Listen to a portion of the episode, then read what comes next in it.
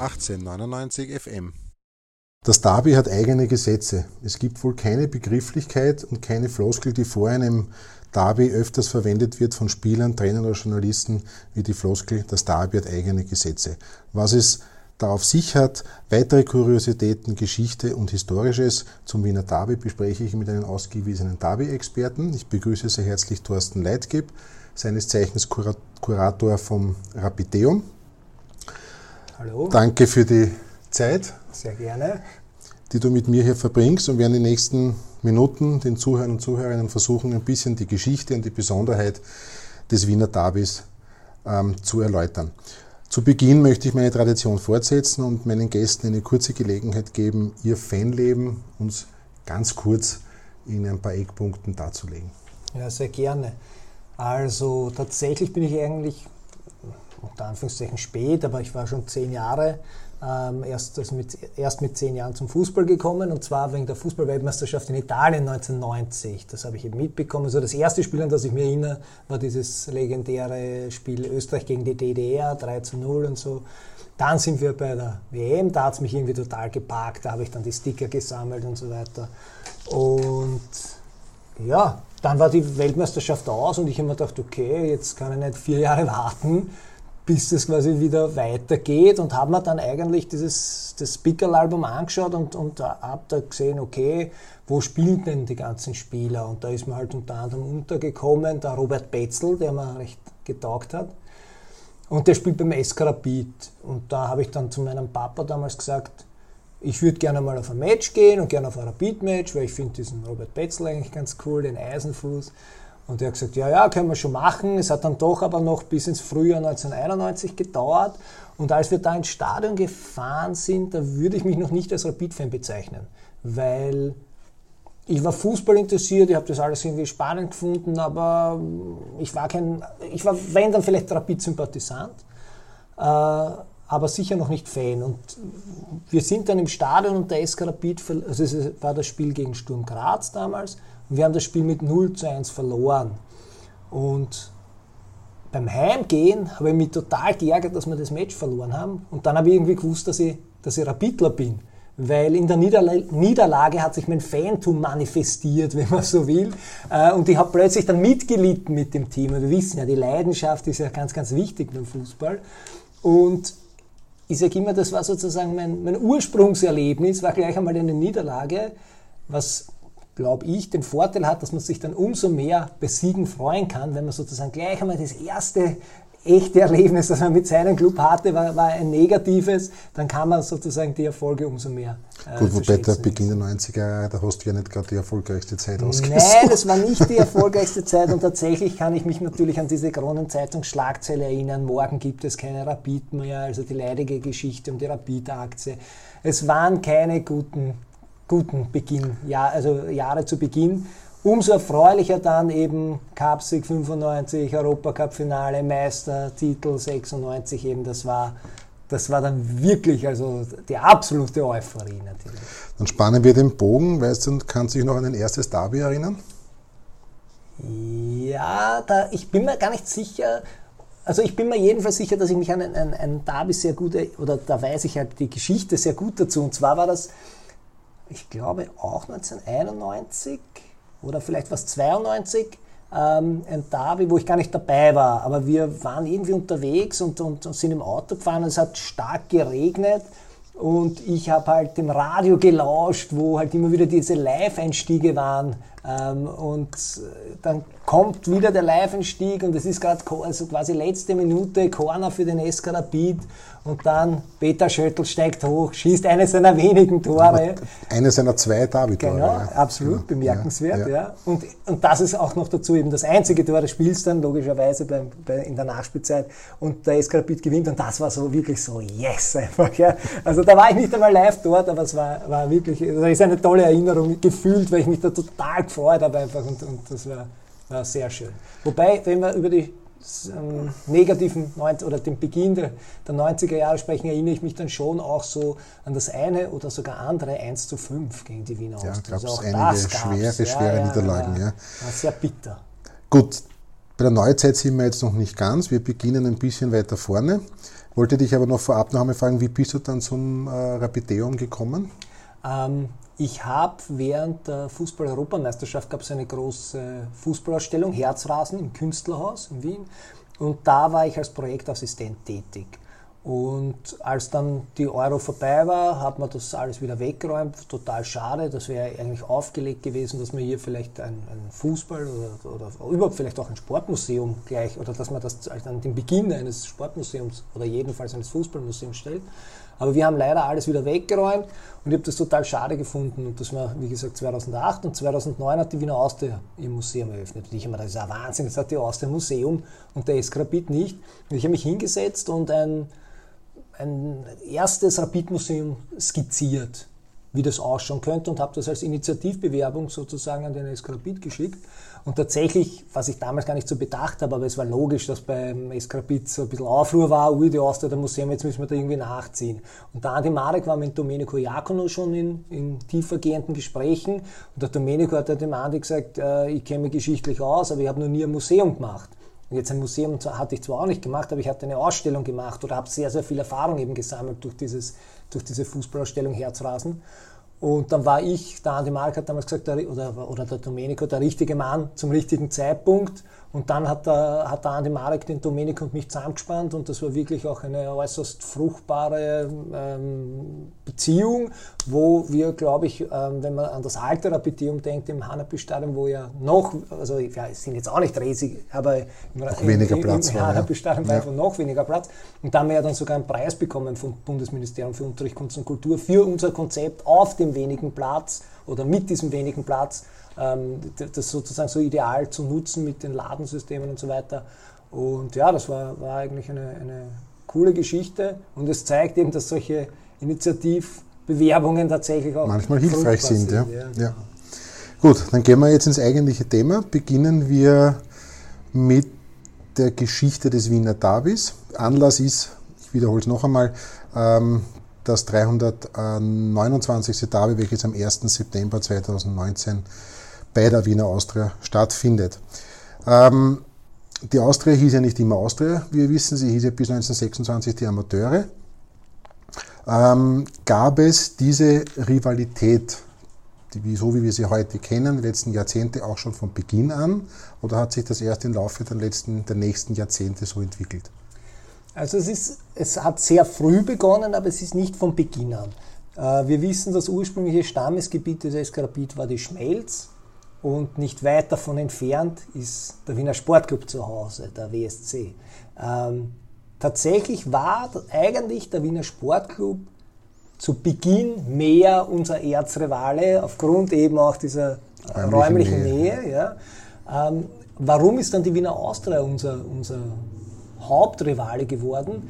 Das liegt eigentlich vor allem in den 1920er Jahren begründet. Also da waren sie schon die Amateure beziehungsweise es gibt mehrere Gründe, die dazu führen.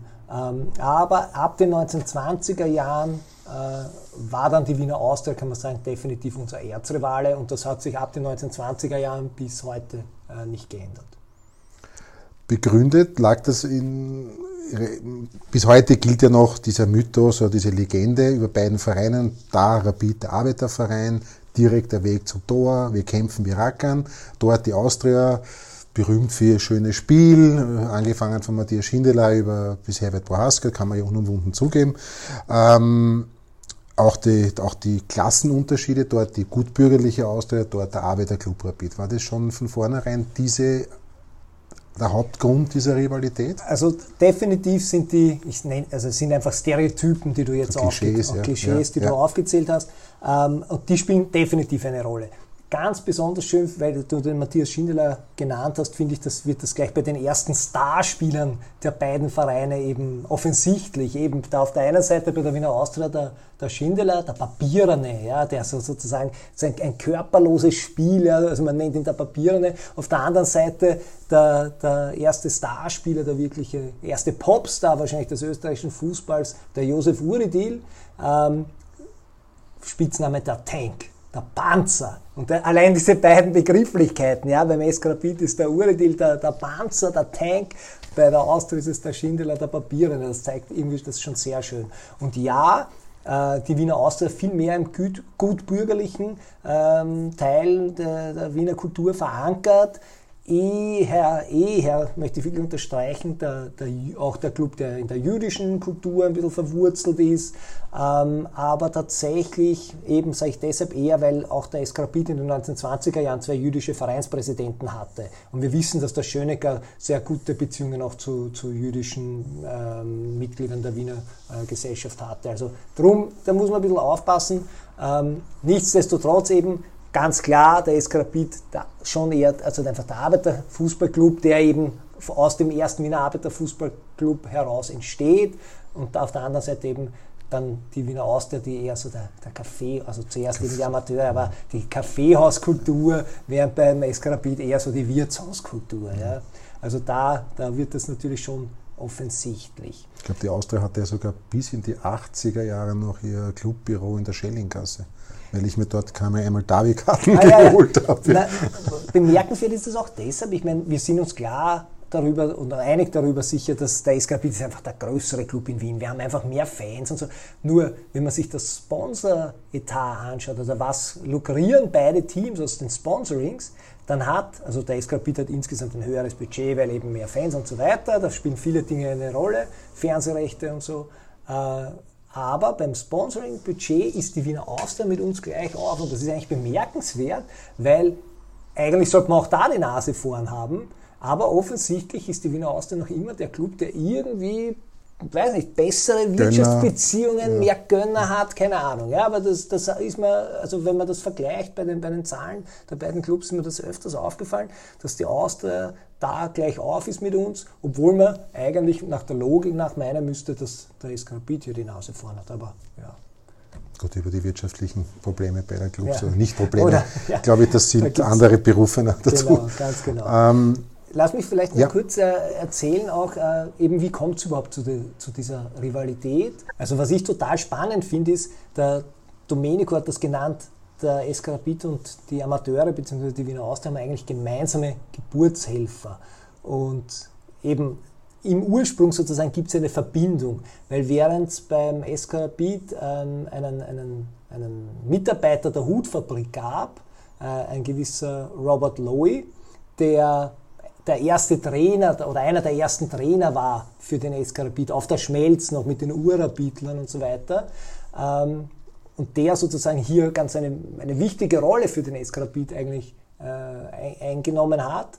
Äh, hat. Der hatte auch einen Sohn und dieser Sohn war einer je, oder war bei der Partie dabei, die sich damals von den Vienna Cricketern, wo die Amateure hervorgegangen sind, abgespalten hat. Das heißt, äh, der Sohn vom Herrn Louis war bei den, bei den Cricketern mit dabei, beziehungsweise dann bei der ersten, bei der Ursprung, bei den Ursprungsamateuren, muss man ja sagen, aber also bei der ersten Wiener Austria.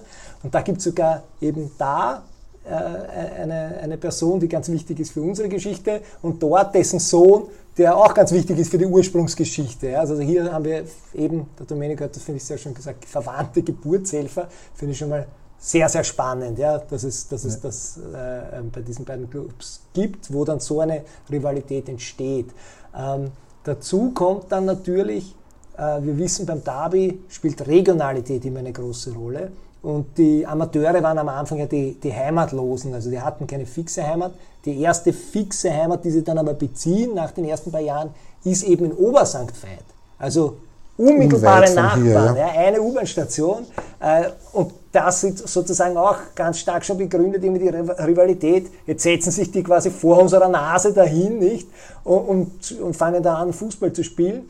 Und sie sind ja so wie wir das, die einzig, das einzige Team, das von Beginn an, also ab der ersten österreichischen Fußballmeisterschaft, das ist 1911, 12, immer in der obersten Liga spielt.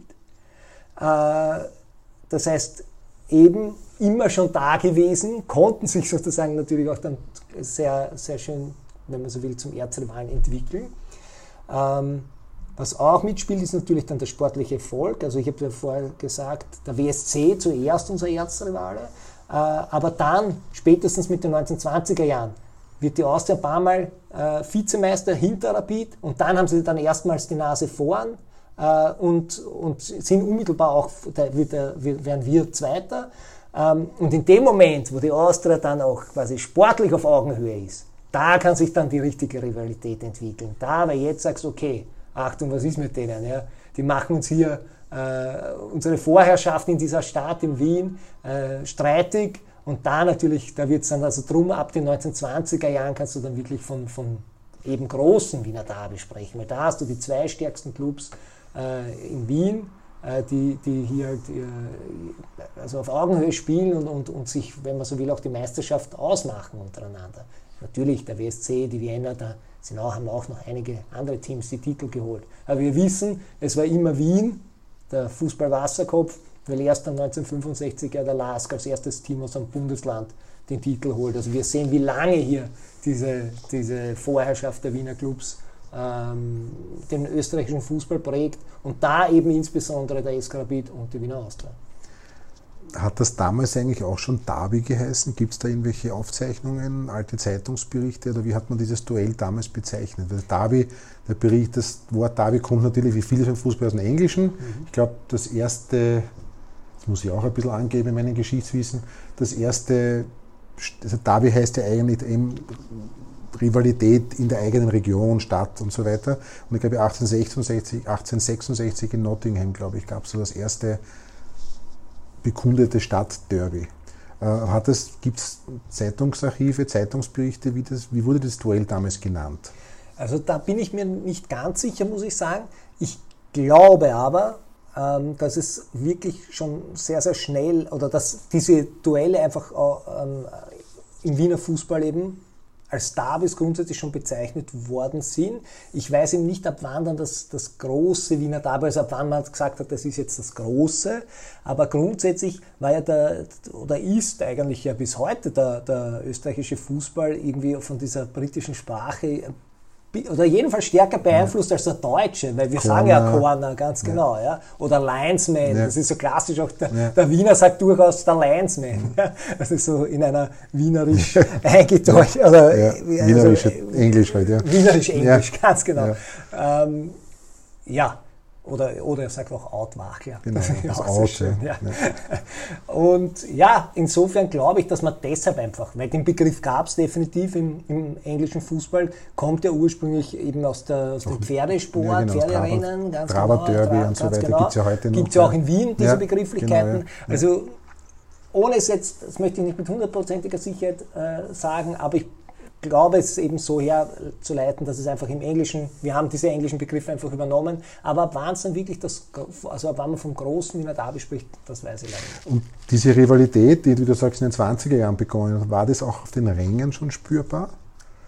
Gab es da auch ja, schon? Ja, das gab es, weil wir hatten ähm, in den 1920er Jahren ein Spiel auf der Hohen Warte, gegen die Wiener Austria, wo es zu einem Eklat kam und wo Fans sozusagen dann einen Abbruch erzwungen haben und die Wiener äh, die Spieler der Wiener oder der Amateure, oder vielleicht war da schon der, der, der Namenswechsel, bin ich mir jetzt gerade nicht sicher, aber wo jedenfalls die Spieler äh, der Austria mit einer Kutsche, glaube ich, sich von der Hohen Warte entfernen mussten, weil sie sonst äh, auf einem wütenden Rapid-Mob getroffen wären. Also in den 1920er Jahren haben wir überhaupt im Wiener Fußball schon immer wieder mal so, so Themen eben, dass es irgendwie zu Ausschreitungen kommt, dass sich irgendwo ein Mob sammelt und, und, und empört ist über gewisse Ereignisse, über den Schiedsrichter auch, sol, solche Dinge.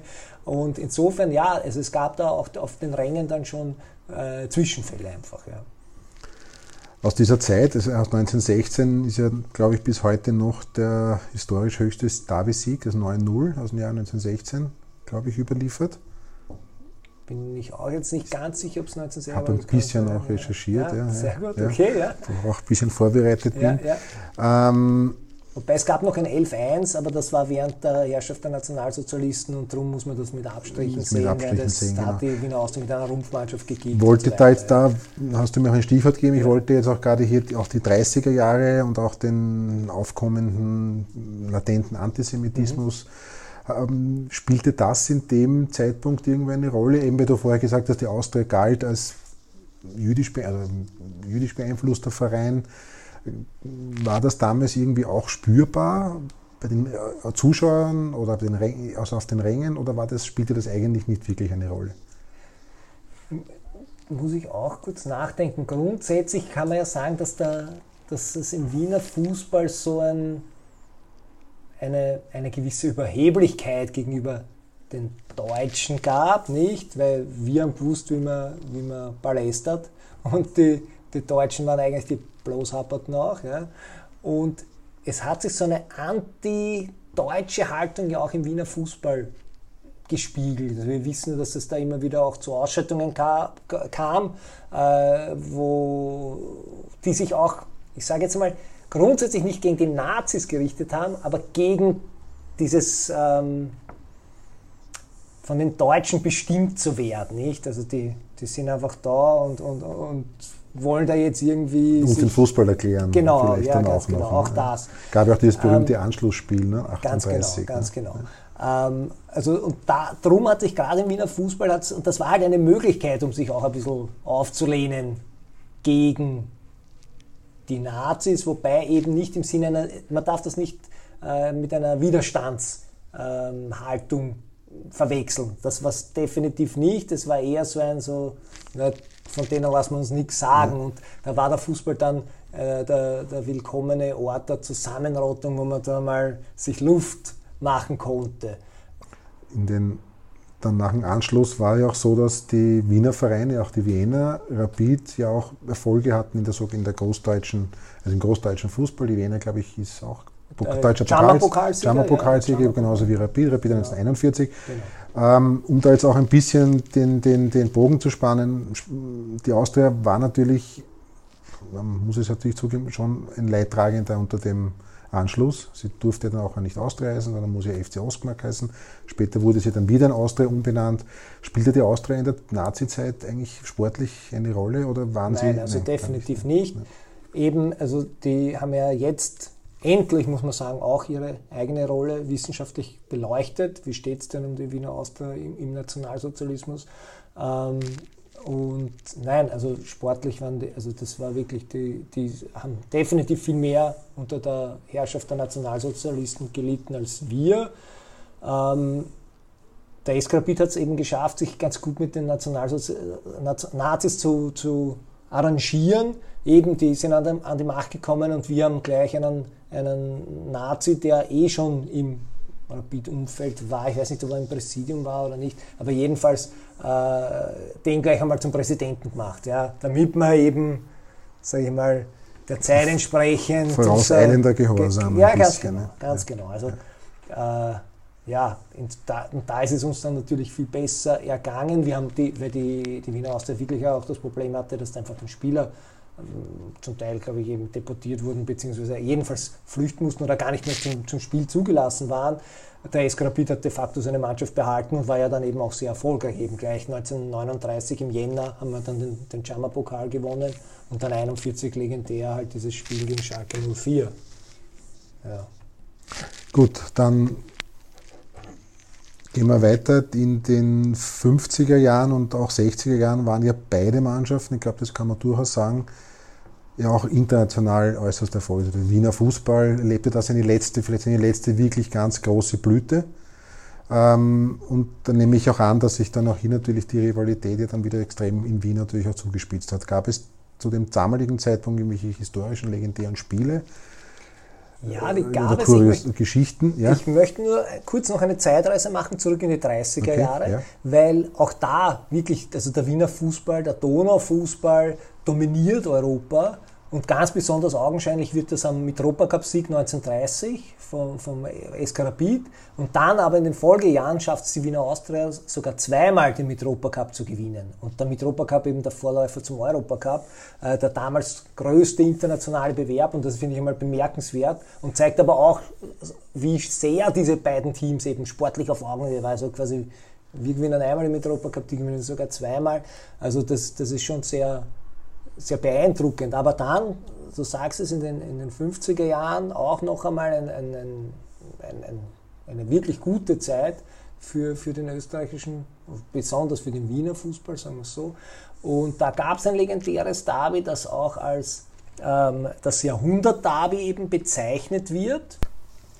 Und jedenfalls gab es gleich zu Beginn der 50er Jahre, nämlich am 17. September 1950, ein absolut legendäres Spiel. Es wurde dann auch in, in, also gleich eigentlich danach schon als das Jahrhundert-Derby eben bezeichnet. Und zwar war es in, ähm, im Praterstadion von 55.000 Zuschauern. Und das Spiel hat der SK Rapid mit 7 zu 5 gewonnen. Ähm, zur Pause stand es noch 4 zu 3 für die Austria. Und, aber wenn man allein die Torfolge hört, das ist einfach wirklich sehr, sehr genial, weil wir gehen in der 10. Minute mit 1 zu 0 in Führung. Der Gernhardt macht da das Tor, dann auch 2 zu 0 für uns. Dann äh, erzielt die Wiener Austria den Anschlusstreffer. Der Alfred Körner macht das äh, 3-1. Dann wieder der Anschlusstreffer der Austria. Äh, dann sogar der Ausgleich. Dann geht die Austria vor der Pause erstmals eben in Führung. Es steht 4-3. Nach der Pause der Robert Dienst schießt das 4-4, dann geht wieder die Austria 5 4 in Führung und dann ist es der Robert Körner, der nochmal ausgleicht 5-5. Äh, der Robert Dienst in der 64. Äh, macht er das 6-5 und der Robert Körner setzt dann den Schlusspunkt mit Beginn der Rapid-Viertelstunde in der 75. zum 7 zu 5. Also äh, herrliche Zahlenverdreher, hier Zahlenspielerei. Aber unglaublich finde ich, also wenn man, wenn man das sieht, eben wie, es da hin und her gegangen ist. Und dieses Spiel hat sich, glaube ich, ganz zu Recht den Titel äh, äh, Derby des Jahrhunderts verdient. Ja. Ähm, 50er, 60er Jahre waren ja beide Mannschaften sehr, sehr erfolgreich. Rapid hat dann 19, mit 68 habe ich das letzte Mal den Titel gewonnen, bevor sie wieder 82 Meister wurden. Und jetzt beginnt zum Beispiel dann meine Zeit. Also mein erstes Derby war 1977, das Eröffnungsderby im alten Weststadion. Ähm, Im Mai 77 war das. Genau, 1 zu 0 gewonnen. Ja. Ja. Genau, 1 zu 0 gewonnen. Dann war eine längere Pause bei mir und dann kann ich mich noch sehr gut erinnern, dann war ein Derby im August, oder September 78. Es war nämlich das erste Derby, wo das ohne Hans Krankel und ohne Herbert Prohaska stattgefunden hat. Krankel war schon in Barcelona und mhm. Prohaska war in Italien hat Rapid damals 3 zu 1 gewonnen, war noch Vukan Perovic, Lars Franka und so, solche Spieler. Nur die Austria hat ja damals eine ist voll schwer zu sagen, aber eine sehr, sehr gute Mannschaft. Europacup-Finale, ja, waren ja damals Serienmeister äh, mit überlegenen Vorsprung, wurden auch in der Saison damals Meister, das war, glaube ich, der einzige Punkte gegen die Austria.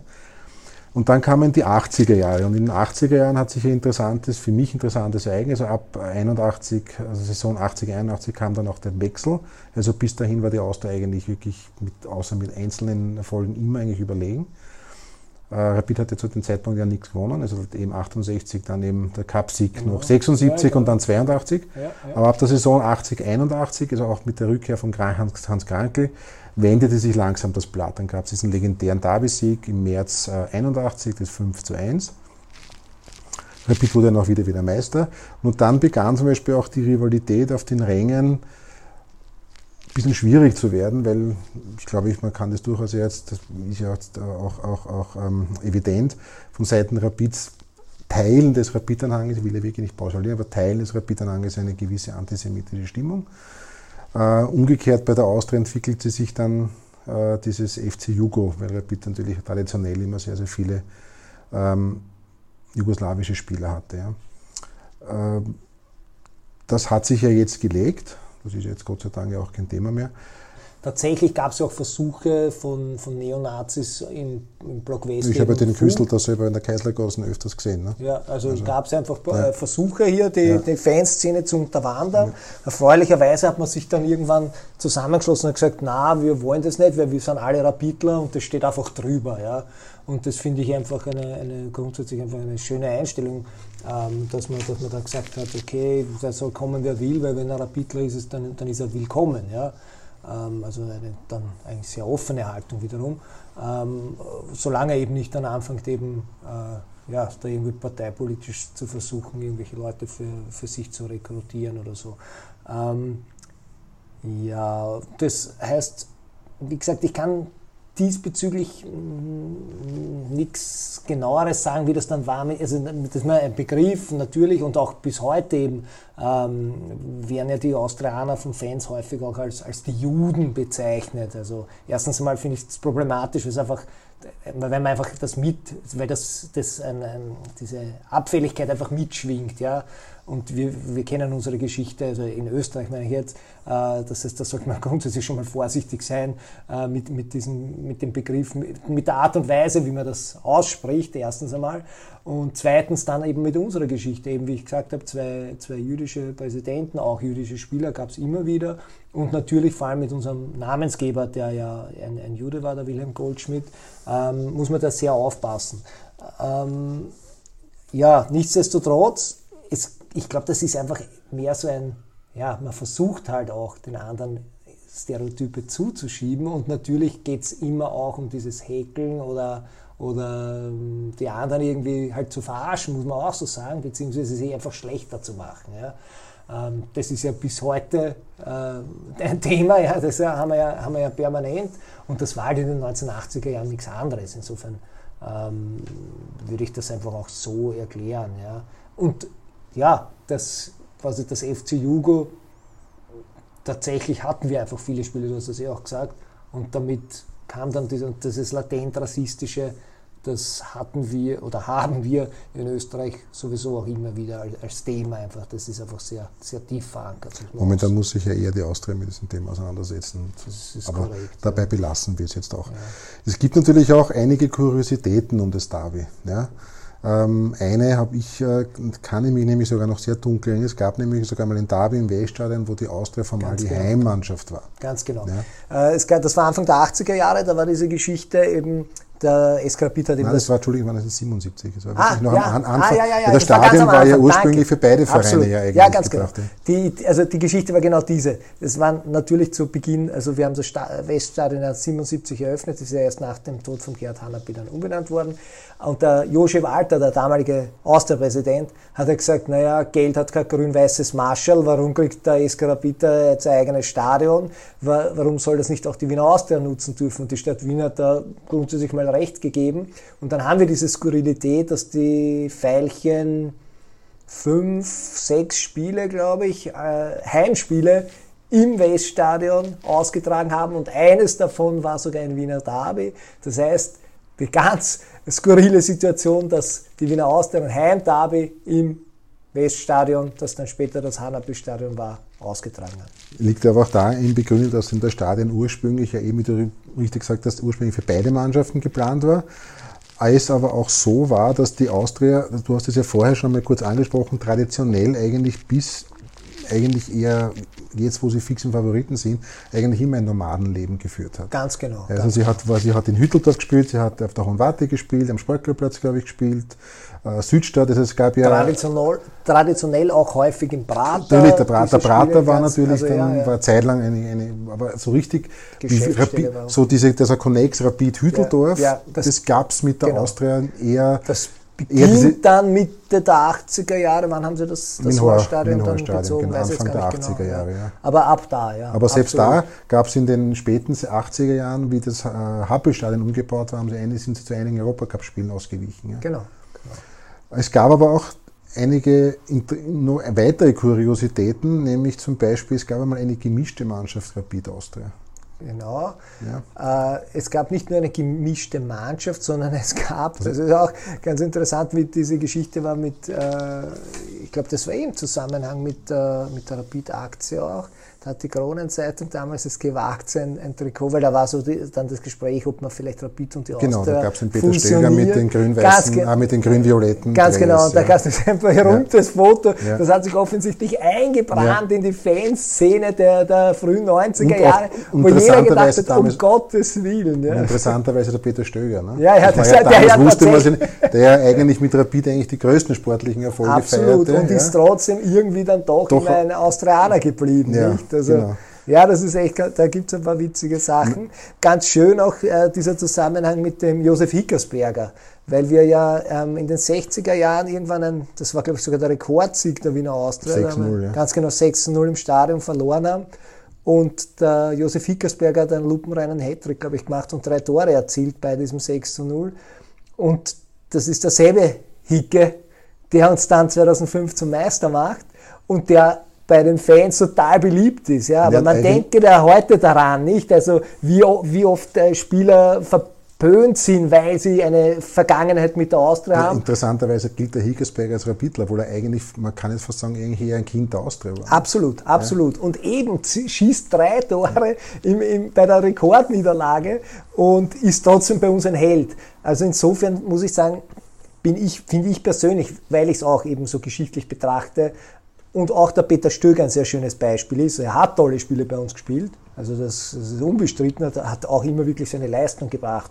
Ähm, bin ich da ein bisschen weniger streng, als es als viele äh, in der Kurve sind, wenn die halt sagen, da, das geht überhaupt nicht. Abgesehen davon glaube ich halt, dass wir uns auch persönlich schwächen als, als Mannschaft, wenn wir immer sagen, na, die nehmen wir nicht. Weil, wo fängt das an, wo hört das auf? Wenn ich sage, ich nehme keine Austrianer, ich nehme keine Salzburger, naja, aber irgendwoher. Naja, es ist eine schwierige, schwierige Geschichte.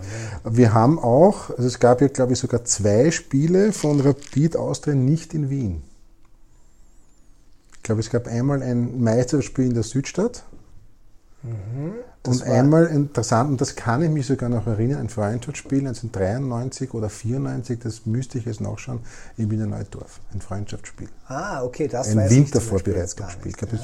viele, viele Freundschaftsderbys, glaube ich, hat es nicht gegeben. Genau, hat es nicht ja. gegeben, aber tatsächlich, äh, weil du vorher gesagt hast, das wievielte Derby haben wir jetzt dann? 329. Es wird gezählt jetzt das 329. Also diese Zählweise, da gibt es ja ähm, durchaus Diskussionen, zählen dann nur Meisterschaftsspiele, wie ist es mit den Cup-Spielen, was ist mit Supercup, weil da gab es ja auch Duelle.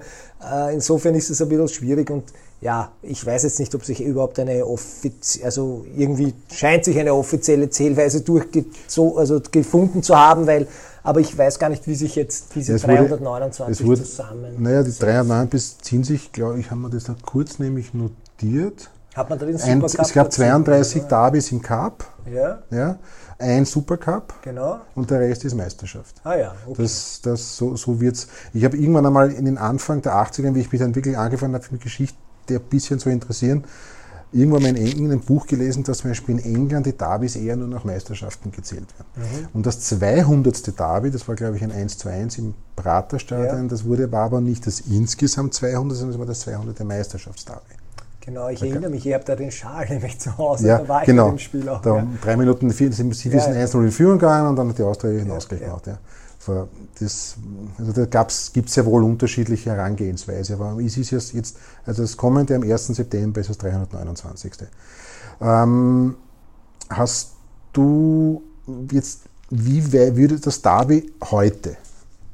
Sportlich ist es ja nicht mehr das Nonplusultra-Spiel in Österreich. Das muss man ja ganz fairerweise sagen, weil beide Mannschaften seit Jahren mit der Meisterschaft eigentlich nicht kaum oder sehr wenig tun. Und wenn eine, dann ist es die andere nicht. Genau, ja. genau. Ähm, jetzt ist natürlich, und das beobachte ich sehr wohl, bei jüngeren Fans, das ist es, hat man das Gefühl, es ist gar nicht mehr so dieses wichtigste Spiel. Das wichtigste Spiel ist das Spiel gegen Salzburg, das ist der ganz große Klassenfeind. Mhm, mhm. und dann auch gegen Sturm, weil das ist halt die Kurvenrivalität halt die größte, weil das die ernstzunehmendste Kurve Fankurve in Österreich ist. Natürlich für mich, in meiner Generation, ist das Derby immer noch das Spiel, was man zu gewinnen hat. Ne? Und deshalb war ja das letzte Derby, das 1 zu 6, ja aus vielerlei Gründen, aber sportlich natürlich eine, meine höchste Derby-Niederlage, ist 1 zu 5 vorher ja. 1 zu 6.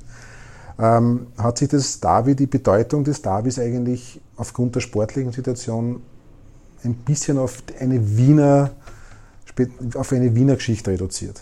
Ich, ich befürchte ja. Also während für uns das noch immer was ganz Besonderes ist, quasi ein Fußballfeiertag, der es ja nicht so viele gibt in der, in der österreichischen Meisterschaft in einer Saison. Das ist immer was, da freut man sich schon, da fiebert man schon hin, da sinkt die Kurve schon beim letzten Spiel, Heimspiel davor, äh, werden Grüße nach Favoriten geschickt und so weiter. Ja. Das sind immer ganz tolle Choreos, es gibt oft ein Corteo. Äh, ja, es ist einfach nach wie vor was Besonderes und ich ich finde das auch eine lässige Geschichte. Ich muss ja ehrlich sagen, äh, ich hoffe, dass die Mehrheit der, der, der Rapid-Fans sich dessen bewusst ist, dass Tod und Hass im FAK nur ein, ja, ein, ein, ein Schlachtgesang ist im Sinne von, äh, wir wollen euch nicht, aber niemand kann sich tatsächlich den Tod des FAK wünschen, weil ohne der Wiener Austria wäre die Fußballlandschaft in, in, in Österreich, also besonders nämlich für uns, ja, viel, viel weniger bunt, viel, viel weniger ähm, spannend einfach, ja, weil es ist nach wie vor einer der Höhepunkte. Aber ich gebe dir recht, es ist leider so, dass es jetzt eigentlich eine Wiener Geschichte geworden ist. Und ein bisschen ist es auch so eine Geschichte so, da äh, ganz ähnlich vielleicht auch wie, wie, wie in Schottland mit der mit The Old Firm, also das ist Celtic gegen, gegen die Glasgow Rangers. Ähm, das ja übrigens das einzige Derby ist, das äh, öfters das gespielt, öfters gespielt wurde, als, als, unseres. Ähm, die, wo die beiden Teams einfach sehr stark voneinander abhängig sind, ja, weil sonst interessiert sich niemand für die schottische Liga. Bei uns ist es jetzt so, niemand würde sich mehr für den Wiener Fußball interessieren, aber wenn das Wiener Derby ist, dann äh, kriegen das auch in den Bundesländern alle mit, sozusagen. Also das weiß man schon, das ist dann das Spitzenspiel der Runde und so, ja, das ist ohne Frage. Ähm, insofern, ja, ist es einfach so, dass, dass wir uns da zumindest noch gegenseitig sozusagen an Bedeutung verleihen durch dieses Spiel, durch das Häkeln, durch, dieses, durch diese große Frage, wer ist denn nun die Nummer 1 in Wien? Ja? Äh, dadurch ergibt sich da noch eine, eine Bedeutung, aber definitiv ist es, ist es einfach so, dass es nicht mehr vergleichbar ist mit den, mit den Derbys vor, also frü, früher überhaupt, also ich meine jetzt 30er Jahre und so weiter, äh, oder dann auch noch einmal in den 50er Jahren. Naja gut, das äh, ging ja auch bis zu den 80er Jahren. Auch in den 80er Jahren. Da hatten ja beide, da war ja das Derby eigentlich genau. ein internationales Topspiel. Ich meine, Richtig. da waren ja beide Richtig, so da waren beide zwischen 83, 85, 86, genau. beides ja top Das war dann, ja. das war meiner Meinung nach noch die, die letzte große Phase. Und dann gab es ja einzelne Jahre, wo dann doch nochmal beide Teams ganz Ja, aber in der Regel war immer meistens eine. Einer war der Schwächere und, dann in dieser und, Saison. Nämlich klar. Und deshalb war, und es war leider auch so, dass diese Floskel, die Eingangsfloskel von mir, da wird eigene Gesetze, es hat also gefühlsmäßig schon meistens der Favorit gewonnen. Ja, das würde ich jetzt auch also so. Das, ja, ja. Würde ich auch so sehen. In den letzten Jahren ist es nicht mehr so krass, weil beide auf jetzt nicht wahnsinnig hohem Niveau momentan erfolgreich also Fußball spielen. Ja. Aber in der Regel war es in den 90ern, also wie die Austria Anfang der 90er gute Zeit gehabt, dann haben wir halt unsere 3-4-0s gekriegt. Ne? Genau. Das hat sich dann in den Laufe der 90er dann wieder gewandelt und es ging immer so hin und her. Genau. Aber im Prinzip war die Mannschaft, die vorne stand, hat dann schon eher die Mehrzahl der Davis ja. dann gewonnen. Das ja, ist vielleicht das eine dieser Floskeln, die. Absolut. Ich würde dem auch nicht zu viel Bedeutung beimessen. Ganz ja. genau. Auch dann noch dazu ist auch die, die Zusammensetzung der Mannschaften. Ich meine, es sind halt sehr, sehr wenige Spieler, die wirklich von Anfang, also früher waren bis in die 80er Jahren gab es ja viel mehr Eigenbauspieler, da war die Rivalität ja vielleicht sogar noch eine größere. Jetzt genau. mit viele Legionäre, die ja, für dieses halt einfach ein Spiel. Ja das ein, für ein Spiel, wo ein bisschen mehr Zuschauer kommen. Genau. In der Reisen der Regel. Na, das, das ist, finde ich auch ein bisschen schade, ja. aber man kann sich grundsätzlich nur wünschen für den Wiener Fußball, dass beide Teams eben, obwohl das eben auch heißt, dass man ja eigentlich dem Erzrivalen das ein bisschen ja. zugesteht, sagen wir es einmal so, zugestehen, ja. schlecht wäre es nicht, wenn sowohl Rapid wie die Austria wieder ein bisschen anziehen, um überhaupt diese Bedeutung des Wiener Fußballs, auch des Derbys, äh, einfach wieder ja, an, zu befeuern. Ja? Und, und ich finde eben, es ist, wie gesagt, das ist das zweitmeistgespielte Derby der Welt. Das, ja, das ist eine Besonderheit. Das ist eine Besonderheit, ja, wie ja. du richtig sagst. Und die gehört schon meiner Meinung nach auch gepflegt und gehegt. Unbedingt. Und am besten unbedingt. damit, dass wir die Austria am 1. September Ganz genau. Schlagen, und diese Schmach vom Dezember vielleicht ein bisschen ausmerzen. Erstens das und zweitens wird es wirklich an der Zeit, dass wir hier in unserem jetzigen Stadion einmal, einmal, ein Derby gewinnen, weil das haben wir ja nach wie vor nicht geschafft. Das ist das erste, der, erste, der erste Heimatort, wo wir nicht das erste Derby gewonnen haben, weil wir haben äh, auf der Pfarrwiese damals, das war ja überhaupt das erste Meisterschaftsspiel, das ist vielleicht auch noch eine bemerkenswerte Geschichte, dass er gleich die erste Runde, in der ersten Runde der ersten österreichischen Fußballmeisterschaft 1911 eben Rapid auf die Amateure getroffen ist äh, und, und eben gewonnen hat. Wir haben dann eben auch ähm, auf der, also im Hanapi, also damals noch Weststadion genannten, äh, Stadion eben das erste Derby gewonnen, aber jetzt eben hier im jetzigen Stadion leider nicht das erste Derby gewonnen. Es kommt ja noch schlimmer, wir haben noch kein einziges Derby hier gewinnen können. Und ich mache dann immer den Scherz bei den, bei den Führungen, dass ich, wenn wir das nächste Derby wieder nicht gewinnen sollten hier, ich erstmals von einem Derby-Fluch sprechen werde. Weil als ich mir das mal genauer angeschaut habe, so die Statistik, habe ich immer eigentlich gedacht, so ob es da mal so eine Phase gab, die man eben so als einen Fluch, wo wir ewig nicht gewonnen hätten. Und das gab es eigentlich nie. Also es gab schon Phasen, wo wir lange nicht gewonnen haben, weil es viele Unentschieden gab oder so. Aber jetzt nie, wo ich das Gefühl gehabt hätte, okay, da geht ja gar nichts. Aber wenn wir jetzt das nächste Heimderby wieder nicht gewinnen, dann, ja, dann muss ich mir das nochmal überlegen. Ähm, dann werden wir das Thema Derby mit der Hoffnung auf einen Derby-Sieg am 1. September ganz kurz abschließen. Oder werden wir jetzt abschließen? Ja, Klopf auf Holz. Klopfen wir auf Holz, ja. Ähm, ich habe noch eine Schlussfrage. Ich bin schon seit langem mit, an, mit einigen auch von Rapid in Gespräch oder so eine, so eine Idee, die Geschichte des SK Rapid ähm, nicht nur im Museum zu zeigen, sondern auch ein bisschen mehr im Stadion präsenter zu machen. Ich weiß nicht, ob du schon mal im Goodison Park in Everton warst. Bei Everton warst, da gibt es eine Timeline, wo so mhm. Höhepunkte ihrer, ihrer Geschichte, unter anderem auch das Europacup-Finale gegen Rapid, äh, also so kurz angerissen wird, so jedes mhm. Jahrzehnt mhm. oder so weiter. Ja. Oder im Stadion, so wie es bei Ajax zum Beispiel oder bei englischen Vereinen ist, dass die Titel sichtbar sind im Stadion. Ja.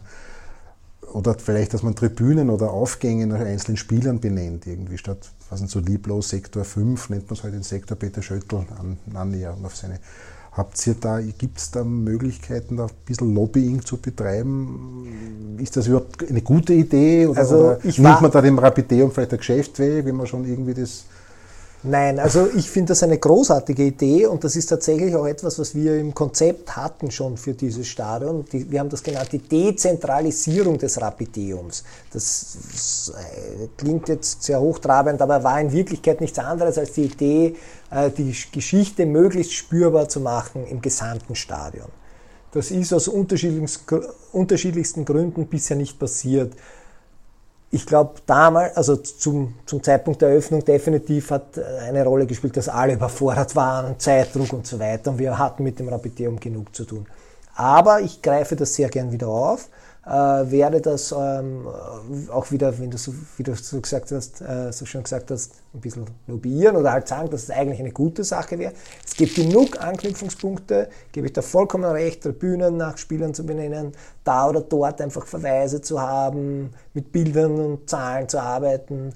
Äh, ich würde das äh, sehr, sehr schön finden und ähm, insofern danke auch für die Erinnerung, dass man, dass man hier eigentlich wieder äh, tätig werden sollte. Tatsächlich ist es so, dass man erfreulicherweise mit den Führungen, die wir und den, diesen ganzen Angeboten, die der SK bietet, Rapid macht Schule, wo ja immer auch das Museum Teil davon ist, sehr, sehr ausgelastet einfach sind und, und ja, einfach zu wenig anderem kommen. Also es war schon eine, eine Herausforderung, auch diese Sonderstellung jetzt ähm, zum, zum 120-jährigen Jubiläum einfach zusammenzustellen. Und, aber absolut, also ich bin voll bei dir. Da, das, sollte, das sollte man wieder aufgreifen und, und ein bisschen dahinter sein, dass man da vielleicht auch wieder was macht. Noch ganz kurz, ähm, du kommst gerade von einer Führung ist das Derby, um noch einmal ganz kurz zum Thema zurückzukommen, ist das Derby in, bei den Führungen ein Thema? Natürlich von eurer Seite ist es klar, aber gibt es auch Fragen? Interessiert das die Leute, auch die jungen Leute noch? Ja, also das ist schon so, dass es immer wieder auch Fragen gibt, zur, zur, auch zur Geschichte der, der Wiener Austria, wo ich dann eben nicht so sattelfest bin. Aber äh, was ich also in der Vergangenheit gemacht habe und auch in Zukunft wieder machen werde, dass ich, wenn ein Derby ansteht, auch äh, versucht habe, ähm, eine eigene Führung anzubieten zur Geschichte des Wiener Derbys. Und das möchte ich eigentlich in Zukunft auch wieder machen. Jetzt habe ich mir den Termin gar nicht angeschaut. Wann hast du gesagt, spielen wir das nächste? Jetzt? 1. September. 1. September, dann müsste ich schauen, eben äh, vielleicht in der Woche davor vielleicht eben einen Sondertermin Geschichte des Wiener Derbys äh, wieder zu machen. Also ich habe da meine Unterlagen, weil da tue ich mir dann leichter, bereite ich mich darauf vor, beziehungsweise nehme ein bisschen was mit, damit ich auch über die Austria was sagen kann. Weil wenn ich über die Geschichte des Wiener Derbys spreche, dann, dann kann ich nicht nur von der, von der Rapid-Seite sprechen. Aber viele dieser Themen, die wir heute angesprochen haben, wären oder sind dann auch äh, Thema. Und obwohl ich es jetzt noch nicht versprechen kann, ob es in dieser letzten Augustwoche dann äh, eine Sonderführung zu dem Thema geben wird, es wird definitiv wieder auch so Gut, Sonderführungen geben. Ja wieder Davis, ne? Ganz genau, weil wir werden auch in Zukunft weiterhin Davis spielen und diese Sonderführungen dauern dann in der Regel eine knappe Stunde, aber da kann man sich dann eben vertiefend äh, mit dem befassen. Und da freue ich mich natürlich, wenn viele Interessierte dabei sind und die dann vielleicht auch mit der einen oder anderen Anekdote was beitragen oder vielleicht auch mich auf die eine oder andere Skurrilität noch hinweisen, die man dann in Zukunft wiederum auf, äh, in die Führungen einbauen kann. Gut, dann ähm, sage ich auf jeden Fall mal Danke Sehr gerne. Für die Zeit, für die interessanten Einblicke. Ähm, Hinweise äh, aufs Rapideum, Öffnungszeiten, Führungen findet man auf der Rapid Homepage. Ganz genau. Da gibt's, da kann man also grundsätzlich eben ist am Freitag immer um 16 Uhr die offene Führung, weil sonst kann man natürlich ähm, als Gruppe eben sich einbuchen und dann muss man halt den Termin koordinieren. Aber am Freitag um, um 16 Uhr und meistens am Samstag oder fast immer am Samstag auch um 13 Uhr sind die offenen Führungen. Ähm, die am Freitag ist, glaube ich, noch regelmäßiger, die am Samstag tun wir manchmal aus den Spieltag, Spieltagen ja. natürlich absagen. Aber Freitag 16 Uhr ist immer die offene Führung, das heißt, da kann ich auch alleine oder zu zweit hinkommen, die findet statt und, und da kann man einfach dabei sein und dauert dann eben eineinhalb Stunden. Da haben wir die erste Hälfte sozusagen das Rapid Museum, zweite Hälfte dann den Rundgang durchs Stadion. Das ist eine schöne Sache. Auch natürlich, so wie heute zum Beispiel, war jemand aus Nürnberg dabei, der nimmt das gleich so als Einstimmung fürs, für das Match, Morgen das dann morgen ja. stattfindet. Ja, so eine schöne Geschichte, denke ich. Sehr gut, dann Thorsten, dann danke ich für die Einblicke, ich wünsche alles Gute. Wir wünschen uns einen Derby-Sieg am 1. September und in weiterer Folge auch endlich den ersten Derby-Sieg im neuen Stadion darf mich verabschieden. Danke fürs Interesse und wünsche allen noch eine schöne Zeit.